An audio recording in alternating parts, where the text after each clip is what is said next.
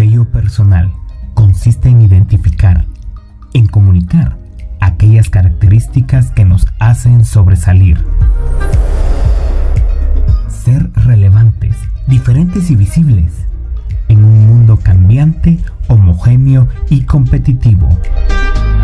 Sello personal, un espacio de diálogo, de ideas, pero sobre todo personas que dejan una huella en la vida de los demás.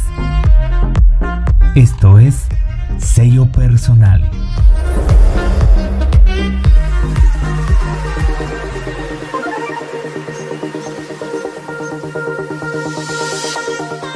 Hola amigos, gracias por estar en un episodio más.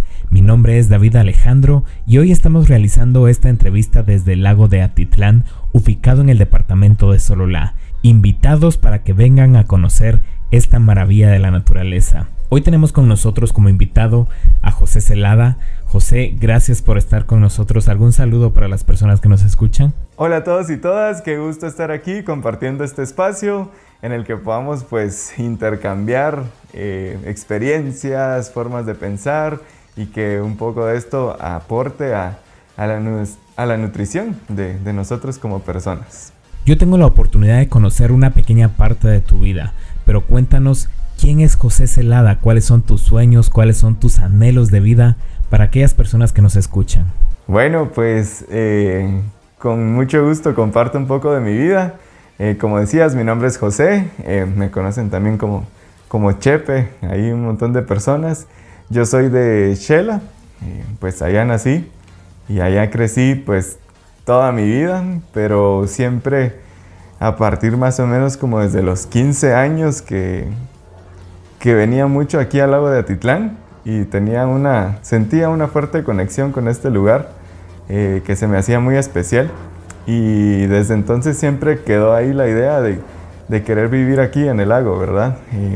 Fue así como en el año 2017 surgió la oportunidad, se me abrió, eh, sí, la oportunidad de estar trabajando aquí para una organización no gubernamental y sin dudarlo, un día, un, 28 de febrero, me, avisaron de que, de que yo había sido seleccionado para el puesto y el 1 de marzo ya estaba yo a las 8 de la mañana trabajando, ¿verdad?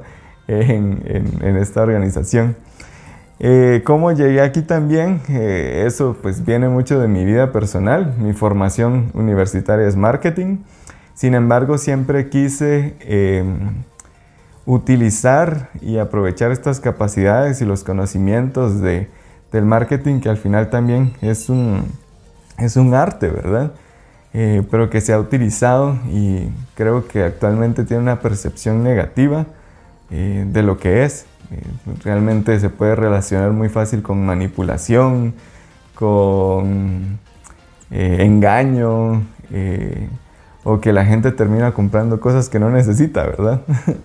Eh, también se esconden eh, algunas cosas y solo se comunican unas, ¿verdad? Eh, entonces no quería ser parte yo de esto, ¿verdad? Como mi idea no era realmente ir a trabajar a alguna pues empresa que no compartiera muchos de los valores que yo tengo, ¿verdad? No quiero decir tampoco como que toda la iniciativa privada es, es algo negativo porque realmente hay muchas empresas que están haciendo muchas cosas muy bonitas y, muy interesantes, ¿verdad? Pero realmente yo quería dedicar más como estas habilidades y estas capacidades a la parte de, proyección social en principio, porque mm, tuve una experiencia cuando estaba trabajando en la, perdón, cuando estaba estudiando en la universidad, en la que fui voluntario de una organización que no sé algunos la, conocían como un techo para mi país eh, y ahora solo es simplemente techo. Ahí estuve como cuatro, cinco años de mi vida dedicándole mucho tiempo a esto y eh, realmente yo crecer en una ciudad como, como Quetzaltenango, que a pesar de ser pequeña sigue siendo una ciudad, ¿verdad? Sigue siendo un entorno urbano eh, que lo encierra uno en una burbuja, una burbuja de comodidad, de seguridad y de desconocimiento e ignorancia de nuestro entorno, ¿verdad? Realmente los centros urbanos eh, son muy pequeños en comparación al área rural de este país, ¿verdad? Y de toda la gente que vive en rincones súper inaccesibles, ¿verdad? Que a veces ni siquiera transporte público hay. Entonces, formar parte del techo para mí fue ver eh, la gran mayoría de este país, ¿verdad? Eh, salir de esa, de esa zona de confort y poder ver lo que, lo que pasa en el día a día en este, en este país, ¿verdad? Y también escuché una frase muy reciente que decía, eh, privilegio es creer que si no te afecta a ti no es un problema, ¿verdad? Y eso es lo que nos pasa a muchos de nosotros estando en la comodidad de, de, nuestras casas, en, una zona urbana, ¿verdad? Eh, a pesar de que obviamente todos y todas tenemos retos, tenemos eh, situaciones ahí para pues eh, tener una estabilidad financiera, por ejemplo, económica o, o, ahí pues cuestiones familiares o de amigos o todo. no vemos, ¿verdad? Como otras situaciones que hay afuera y que están ahí nada más a la par de nosotros, ¿verdad? entonces sí, en primera instancia el techo me ayudó a mí a ver eso que estaba pasando ahí y que, y que tenemos todos y toda la capacidad de hacer algo, ¿verdad? Por más mínimo que sea o por más grande que sea, eh, tenemos la capacidad de hacer algo. Y de igual manera, cuando me gradué de la universidad, hay una cifra que dice que únicamente el 2% de la población de Guatemala tiene acceso a la educación universitaria. Y de, ese, de esa población quizás solo la mitad se gradúa de la universidad, ¿verdad? No hablemos de maestría, ¿verdad? Casi nadie llega a ese nivel y mucho menos doctorado, ¿verdad? Eso ya es un sueño muy lejano para muchas personas, ¿verdad? Eh, y es donde más se debe invertir en educación. Eh, sin embargo, si solo ese porcentaje tan insignificante de la población tiene acceso a una educación superior, definitivamente es una gran responsabilidad de quien recibe un título universitario utilizar eso y esa oportunidad que tuvo para, para buscar el bienestar de todo este país, ¿verdad? Eh, de quienes no tienen acceso u oportunidades o que eso ni siquiera es una opción, ¿verdad? Ni siquiera hay chance de soñar en eso, ¿verdad? De la universidad, eso, eso no existe, ¿verdad?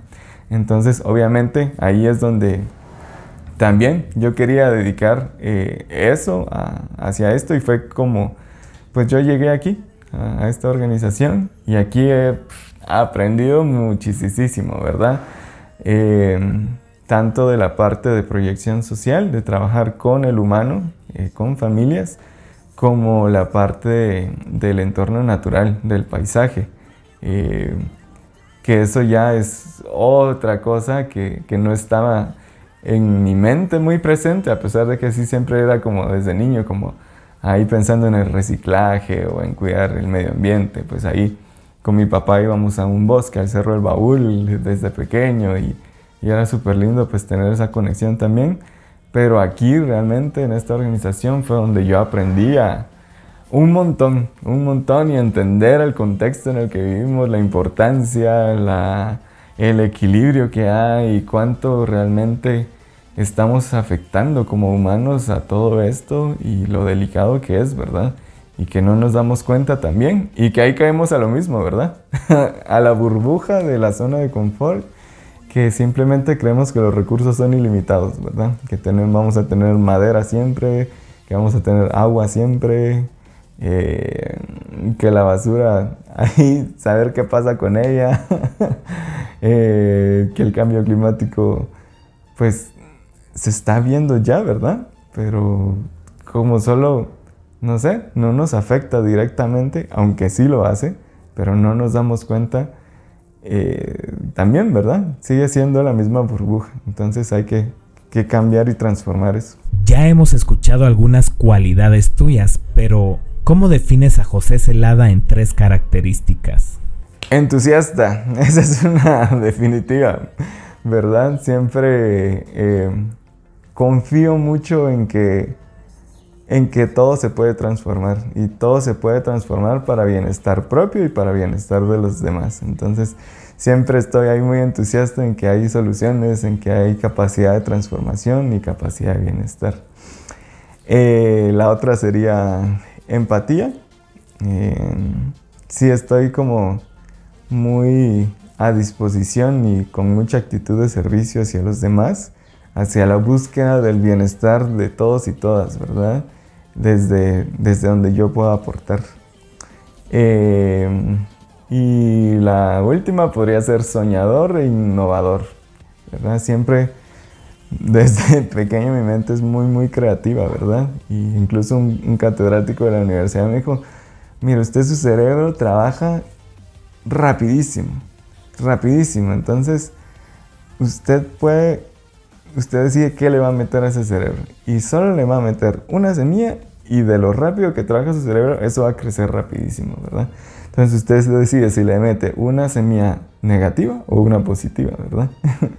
Entonces, eh, sí, soy bien soñador, eh, siempre trato de ver como nuevas cosas, eh, sobre todo en la parte de tecnología, me gusta mucho eso. y también saber que hay soluciones diferentes para las cosas, ¿verdad? siempre me gusta estar como ahí identificando vanguardia, tendencias nuevas, cosas nuevas que salen y me maravillo con lo que la humanidad es capaz de crear, ¿verdad? Y ser parte de eso es algo que me motiva mucho. Nos has compartido varios momentos que han impactado tu vida. ¿Hay alguno que ha marcado y te ha hecho la persona que eres hoy? Uh, muchísimos. Eh, pues ahí fui relatando eh, varios, ¿verdad? Pero sí, son, son muchos. Estamos en constante crecimiento y transformación y creo que es algo que, que uno decide también, ¿verdad? Hay quienes dicen, bueno, yo así soy, así nací, así voy a ser y quien me quiera, ¿verdad? y claro, esa es una actitud que uno puede tomar o, o, también puede tomar una actitud de, ok, veo que esto no me genera bienestar o veo que esto también impacta en los demás y puedo cambiarlo pero desde el querer, ¿verdad? No desde el deber, no desde que voy a cambiar porque tengo que, porque así no vamos a cambiar, ¿verdad? Lo vamos a hacer con mala gana y eso no va a pasar. Entonces sí es como, ok, estar en la disposición uno de transformar y ser una mejor versión de uno mismo cada que pueda y con cada experiencia que tiene, ¿verdad? Yo creo que algo que marcó mucho mi vida, que es algo que yo deseaba, era mm, tener la oportunidad de vivir eh, solo. ¿verdad? Fuera de la casa de mis padres, ¿verdad? No porque no los quisiera, porque los amo, pero uno está en una comodidad, ¿verdad? Claro, tienes ahí la comida, tienes, eh, tienes acceso a muchas cosas, ¿verdad? Y no tienes que preocuparte por algunas. Eh, en cambio, si uno aprende realmente a ser independiente, a uno manejar su propia plata, a uno manejar incluso sus propias emociones, ¿verdad? Porque estando uno viviendo solo es otra, otra cosa, ¿verdad? No estar ahí como en la seguridad de, un hogar y de la familia y uno va creando ese propio hogar y ese propio, esa propia calidad la va descubriendo en uno mismo y eso es muy, muy, muy bonito.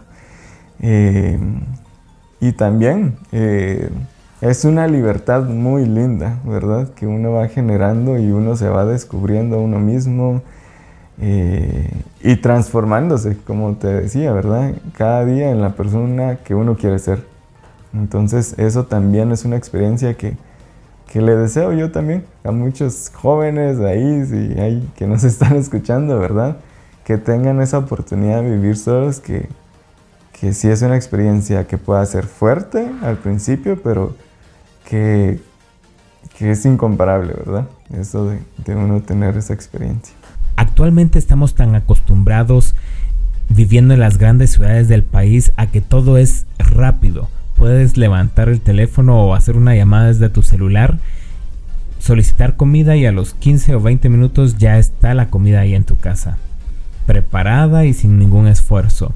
Pero, ¿cuál es el impacto que se produce en ti al tener este contacto con las comunidades y darte cuenta que es un estilo de vida muy diferente? Claro, ahí se relaciona mucho lo que decía, ¿verdad? Como en, en las zonas urbanas, claro, estamos cegados, ¿no? No, no, no vemos realmente el entorno. Y quizá podamos ver eh, noticias en el periódico, pero no existe esa empatía, ¿verdad? Que se necesita. Eh, ni para con, la persona que, vive a, a, mi lado, ¿verdad? Entiéndase en el área rural, ni para conmigo mismo, ¿verdad? Entonces, en el caso de quien, quien vive en la ciudad, eh, tiene todas estas comunidades y justo cuando yo salí de Shela, vino un boom comercial y era de que todas las cadenas de comida rápida llegaron a Shela y a poner restaurantes. Ahora ver restaurantes de comida rápida en cada esquina, ¿no? Y claro, en, las ciudades como eh, cuando un niño saca buenas notas o una niña saca buenas notas es bueno, te voy a premiar con, tal restaurante de comida rápida, ¿verdad? Entonces es como, ok, ¿por qué estamos motivando o creando una imagen de que esto es algo positivo, ¿verdad? Eh, por el otro lado, estamos aquí en esta organización trabajando en comunidades donde más del 80% de los niños tienen desnutrición, ¿verdad? Y también es una situación súper compleja esto de la nutrición, ¿verdad? Tanto en la urbanidad como en la ruralidad hay mucha malnutrición también, que es algo de lo que no mucho se habla, ¿verdad? Malnutrición en, en el sentido en el que la ciudad tenés acceso y disponibilidad de alimentos, pero decidís malnutrirte, ¿verdad? con cosas empacadas, con preservantes, con grasas saturadas, con comida rápida, eh, todo esto, ¿verdad? Entonces, y que desconocemos en la ciudad totalmente el origen de nuestros alimentos. ¿De dónde vienen? A saber qué le pusieron, saber, ¿verdad? Eh, mientras que en, las zonas rurales se da un fenómeno en el que eh, la gente vive en el campo. Obviamente vivimos en una situación de minifundio, cada vez hay menos acceso a la tierra porque hay una explosión demográfica cada vez más alta, pero aún así sí se tiene pues más acceso a tierra, ¿verdad? Eh, que, en, que en la ciudad donde ya todo es concreto, ¿verdad? Entonces sí hay posibilidad, hay más posibilidad de tener un huerto, de tener una pequeña parcela familiar pero también se está posicionando que, las chucherías, ¿no? Y que la gaseosa es, eh, es lo bueno, ¿verdad? Eh, a mí me ha pasado que cuando vamos a, las comunidades, tanto cuando estaba en el techo como ahora, eh, en las zonas rurales es súper lindo que la gente te comparte, ¿verdad? Te comparte ahí y, te abre las puertas de su casa y, y muchas veces hay quienes pues hay invitados, ¿verdad? Y mandan al hijo, a la hija, a la tienda a comprar el, el, doble litro, ¿verdad? De gaseosa, porque eso es, es algo muy importante, como que tiene una connotación de que, de que sí, ¿verdad? Que, que, la gaseosa es algo de lujo, ¿no? Como, como que, que sí, que eso es algo bueno y positivo, ¿verdad? Como que así se percibe. Eh, y entonces se va denigrando la parte de, las, de, los atolitos. El que come hierba es porque es pobre. Eh, y sí, el que vive solo de su parcela es porque es pobre, ¿verdad? Y ser pobre es malo. Entonces eh, pasamos al que, el que si tenés acceso a, tu panito con café de la tienda que está lleno de azúcar, o que si compras chucherías, porque es más fácil darle un quetzal al niño o a la niña y que vaya allá a comprarlo, pues está bien también. Eh, como todas estas situaciones, ¿verdad? ¿Qué, está pasando? ¿Qué, ¿De qué manera nos estamos informando? ¿O qué es la información que nos está llegando? ¿verdad? Y mira cómo se hace la conexión ahí con lo que te decía del marketing, ¿verdad? Eh, creo que ahí es donde debemos detenernos un momento y decir, ok, algo no está haciendo sentido aquí, ¿verdad?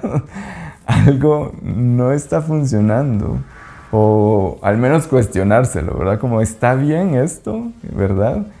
Eh, y claro, porque ahí viene también nuestro bienestar depende de muchas cosas, ¿verdad?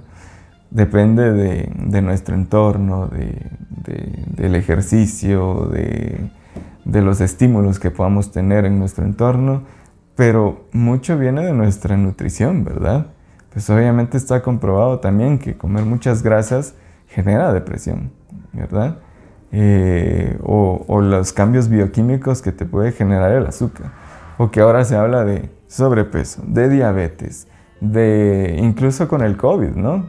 Quienes más afectados fueron eran quienes tenían una malnutrición y una vida sedentaria. Entonces, eh, sí, yo creo que es muy, muy importante para, para todos y todas hoy en día detenerse a repensar eso, ¿verdad? Y detenerse a cambiar nuestros hábitos de consumo. Eso es algo súper importante, ¿verdad?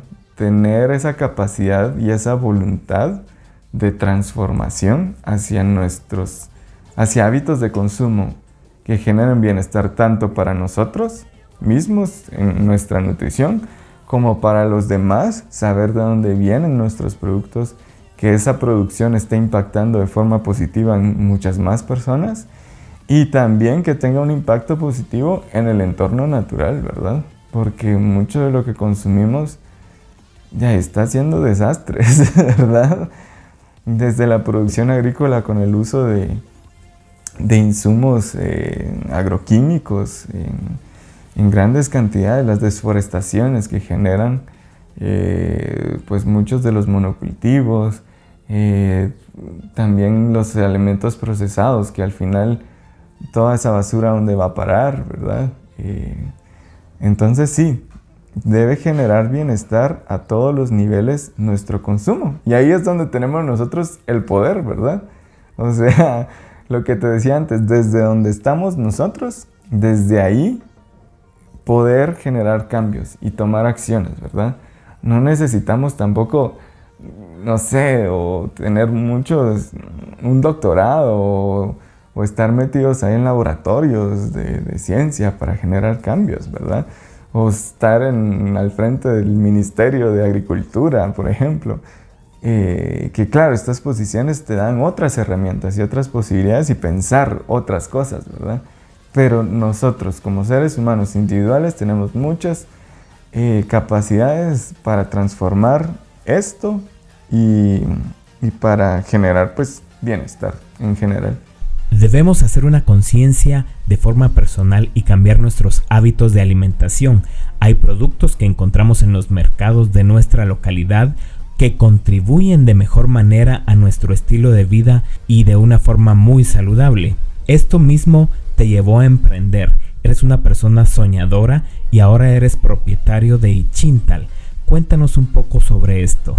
Bueno, pues yo desde siempre, como te decía ahí, cuando me preguntaba sobre las tres características, una de esas definitivamente ser soñador, ¿verdad? Y buscar ahí soluciones innovadoras o, cosas desde donde mi creatividad también pueda aportar. Em, pues yo con toda esta información que he adquirido a través de los años y a través de las experiencias que he tenido, dije, bueno, ok, llegué a esta conclusión de que eh, los hábitos de consumo definitivamente son algo que, que, generan impacto, ¿verdad? Y que es el poder que tenemos cada uno para, para, hacer cambios. Entonces dije, bueno, ¿cómo podemos cambiar nuestros hábitos de consumo? Si no hay un espacio donde nos permita hacer eso, ¿verdad? ¿A dónde vamos a comprar nuestros productos? Al, al supermercado, ¿verdad?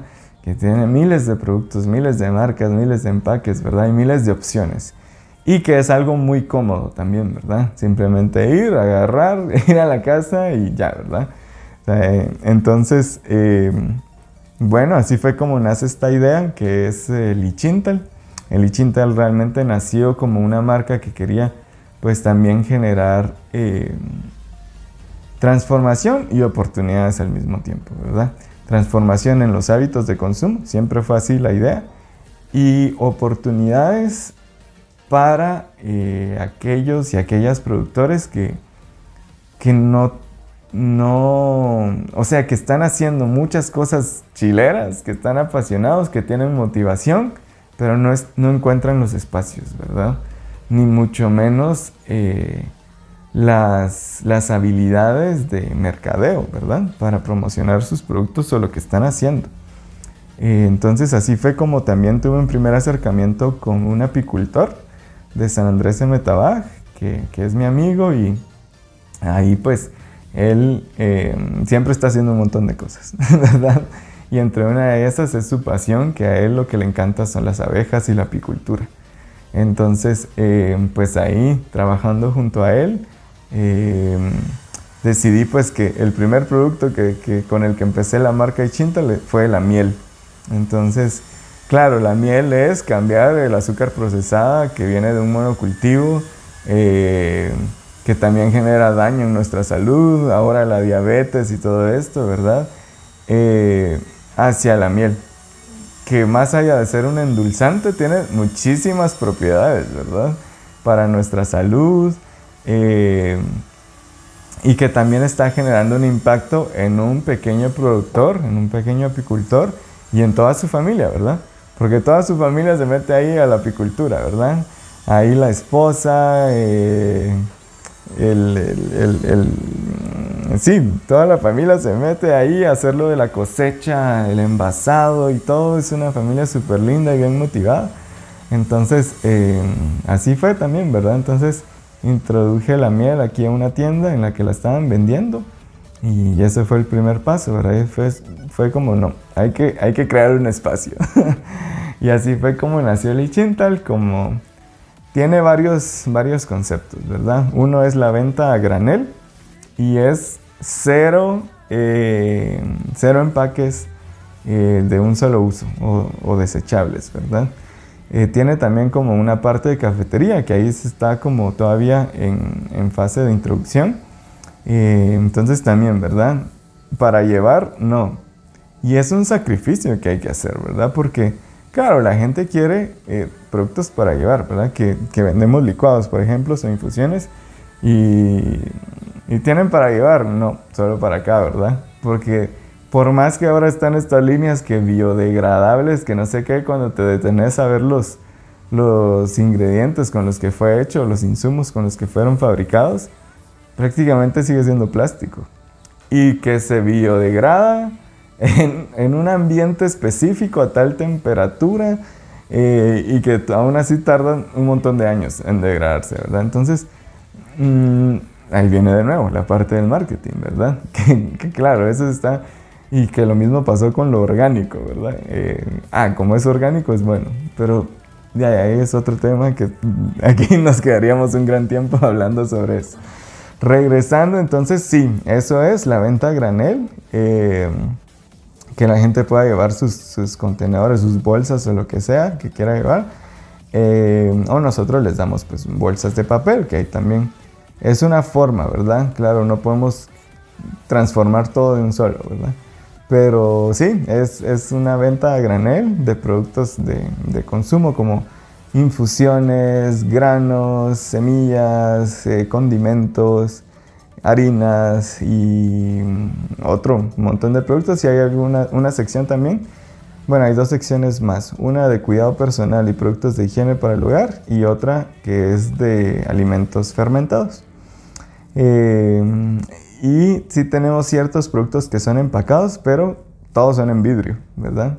Para que la gente pues eh, de igual manera pueda regresarlo a la tienda y nosotros lo reutilizamos o eh, lo utilice, ¿verdad? Lo reutilice para algo más. Eh, esperaríamos que eso no, no termine en la basura, ¿verdad? Sino en un centro de reciclaje, reutilizándolo nosotros o que la gente lo reutilice, ¿verdad? Porque son muy bonitos igual los empaques. Entonces eso es una, la parte de, de la venta a granel, eliminar poco a poco los residuos eh, de igual manera, nosotros trabajamos con los proveedores y los, los empaques en los que vienen de igual manera los, los productos eh, a granel, que nos lo venden igual por libra o por un peso mayor, nosotros le damos un, mejor uso, ¿verdad? Nos garantizamos que eso no va a parar a la basura, ¿verdad? O hacemos ecoblock o si es reciclable lo reciclamos, todo el cartón lo llevamos al centro de acopio aquí de Pana entonces es eso, ¿verdad? Tener la responsabilidad de hacer un buen manejo de nuestros residuos y hacernos responsables de ellos. Eh, luego está la parte de lo que estamos vendiendo. Muchas son especies y alimentos que se desconocen, ¿verdad? La gente llega y es como, ¿qué es todo esto? ¿Verdad? No es algo que estemos acostumbrados a incluir en nuestra dieta, algunos de ellos, ¿verdad? Como los superalimentos, por ejemplo, que son alimentos que eh, se ha descubierto alrededor del mundo, eh, ciertos alimentos que en muy pequeñas porciones tienen una gran cantidad de nutrientes, ¿verdad? y muchos de ellos también eh, contienen antioxidantes. Entonces es empezar a incluir estas otras cosas y promover estas otras cosas que se desconocen y que tienen un origen interesante, ¿verdad? Y otras que también eh, que, dejamos de usar, por ejemplo la parte de infusiones, eh, que muchas tienen propiedades medicinales, ¿verdad? Entonces es retomar eso los conocimientos de, de, los abuelos, las abuelas, de que antes eso era la medicina, ¿verdad? Entonces, eh, retomar eso, eh, la, costumbre de, hacerse un, un, tecito, ¿verdad? No hasta que se sienta mal, sino igual, para mantener nuestro, nuestro organismo ahí súper bien, súper balanceado y que estemos bien con nosotros mismos. Eh, la parte de cuidado personal también, cambiar hábitos de consumo en que muchos, primero el empaque es plástico, eh, segundo no sabemos los ingredientes ni el impacto que tienen en nuestro cuerpo, eh, ni sabemos muchas veces su origen. Aquí los productos que vendemos todos son hechos aquí en el lago por gente emprendedora que tiene su propia marca. Eh, algunos tienen empaques biodegradables, otros son son productos como de, más larga vida eh, y la mayoría trabaja con aceites esenciales, ¿verdad? No perfumes sintéticos ni aromas sintéticos, sino lo mero mero, ¿verdad? Que viene desde, desde las plantas. Eh, la parte de alimentos fermentados, que es algo que también la gente no está muy acostumbrada a consumir. Eh, por ejemplo, la kombucha o el kéfir, o el kéfir de leche, también ya pronto estaremos ofreciendo kimchi sauerkraut, que es el repollo ácido.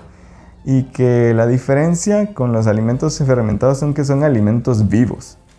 Eh, y se le dice así porque, claro, todo lo que consumimos ya está inerte. De alguna manera obviamente tiene vida, ¿verdad? Pero una infusión son hojas secas, que ya, ya, ya no está conectado, ¿verdad?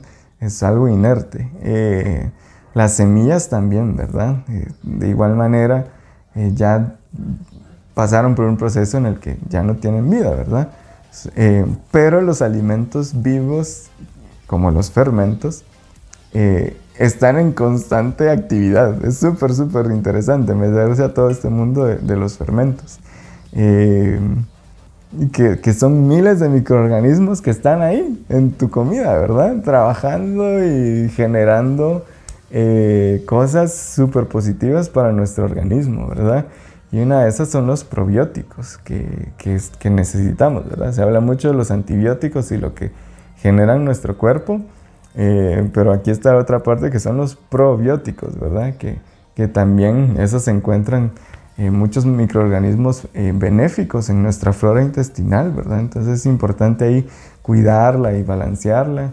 Eh, los microorganismos están en todos lados, ¿verdad? Están en nuestra piel.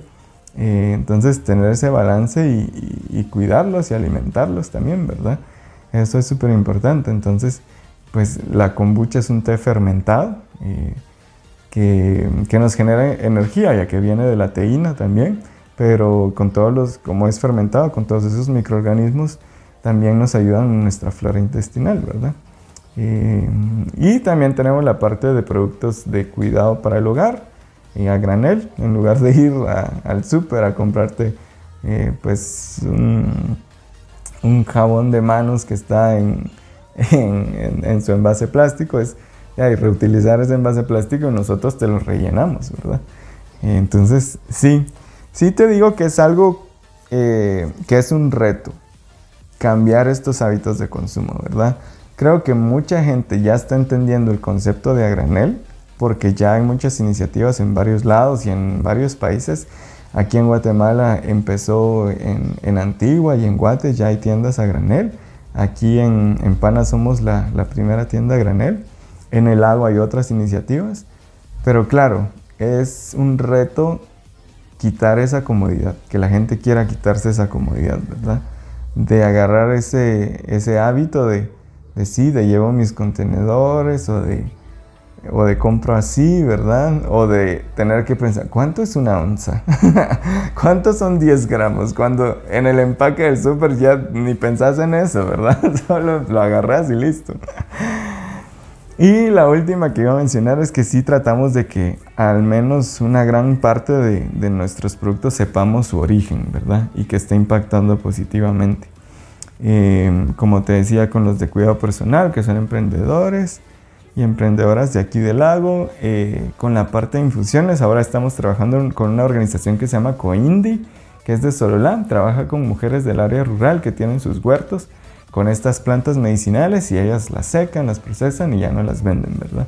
Y hacen sus propias mezclas con los conocimientos ancestrales que ellas tienen, ¿verdad? Entonces estamos ofreciendo, por ejemplo, el té para nervios, ¿verdad? Que generalmente puede ser un relajante. Eh, pues plantas con, propiedades relajantes. Entonces ya te vendemos la mezcla ahí de nervios, ¿verdad? Eh, entonces si estás ahí muy ansioso, no sé qué, pues tomarte tu tecito. Eh, muy estresado también, ¿verdad? Eh, sí, porque vas a tomarte una pastilla, verdad? Si puedes tomarte un té, que viene, que sabes de dónde viene, ¿verdad? Que no tiene nada más que plantas, ¿verdad? Eh, entonces sí, tratamos de trabajar con organizaciones, con personas, conocer de dónde vienen los productos, ¿verdad? Y siempre tratamos de, de ver con los proveedores que, que sí tenga un impacto positivo tanto social como ambiental. Para las personas que quieren conocer más sobre los productos que distribuyes, ¿dónde pueden encontrar esta información, José? Sí, eh, pues Ichintal, primero, en la parte física estamos aquí en Panajachel. Eh, llevamos un poquito más de un mes que abrimos eh, y nos encontramos en la calle El Chalí, que está frente al Hotel Celina. y luego en redes sociales estamos en Facebook e Instagram. En Facebook estamos como Ichintal y en Instagram como ichintal.gt. José, muchísimas gracias porque has compartido muchos consejos muy importantes que podemos poner en práctica en nuestro día a día. Pero ya para finalizar, ¿qué consejos finales puedes compartir con las personas que nos escuchan para generar este cambio en nuestros patrones de alimentación? Claro, por supuesto. La primera, la que he estado promoviendo en todo el podcast, que básicamente es cambiar hábitos de consumo. Por ahí se empieza, ¿verdad? Y segundo, yo soy muy promotor de, las tecnologías. Eh, desde hace varios años que tenemos acceso a Internet, obviamente en Guatemala el acceso a Internet no es para todos y todas, pero para quienes sí tenemos acceso, eh, ahí hay muchos recursos, hay mucha información, ¿verdad? Eh, entonces utilizarlo de una forma positiva, ¿verdad? Mucho invertimos y yo también caigo en eso, en pasar a veces una, dos horas, o hay personas que pasan más en, redes sociales, por ejemplo, viendo chistes y cosas que también nos aportan, ¿verdad? A nuestro, nuestro bienestar, a reírnos un ratito, pero también hay mucha, mucha información, ¿verdad? Hay videos, hay cursos, hay talleres y todo está gratis en, YouTube, por ejemplo. Eh, podcasts como estos en Spotify hay un montón y en otras plataformas. Entonces dediquemos, sí, propongámonos también dedicar un tiempito de nuestro día o de nuestra semana, qué sé yo, una hora, a escuchar todo este contenido muy valioso que está y que nos conecta con todo el mundo y con mucho conocimiento y muchos saberes que, nos pueden generar mucha transformación en nosotros mismos y mismas y mucho bienestar también. Bueno, ahora es nuestro turno, es el momento de procesar toda esta información y ponerla en práctica, aplicarla en nuestro día a día. ¿Algún mensaje final para las personas que nos escuchan a través de Sello Personal Podcast? Sí, eh, siempre estemos en la disposición de, de transformarnos y pongamos mucha atención a, quienes llegan a nuestras vidas, ¿verdad? Porque siempre hay maestros y maestras que nos rodean y que aparecen en nuestra vida y que nos tienen mucho que enseñar, ¿verdad? Yo todo esto también, eh, como que toda esta conciencia, que, creo que así es como debemos vivir, una vida de, mucha conciencia, es gracias también a muchos maestros y maestras que han llegado a mi vida, que tampoco tienen que ser, eh, eh, no sé, filósofos o, personas con un gran conocimiento, no, simplemente son personas con un, gran corazón, con ánimo de compartir, con ánimo de, buscar el bienestar mutuo. Eh, y aprovecho también este espacio ahí para agradecer a todas esas personas amigos, amigas, familiares eh, y otras más que se me han cruzado en la vida para, enseñar. Y, y sí, estemos atentos a prestar atención a esas personas que nos pueden aportar mucho. Amigos, gracias por acompañarnos en este episodio. Mi nombre es David Alejandro. Les recuerdo que pueden buscar a través de redes sociales a Ichintal en Facebook y en Instagram como Ichintal GT. Será hasta nuestro próximo episodio. Hasta pronto.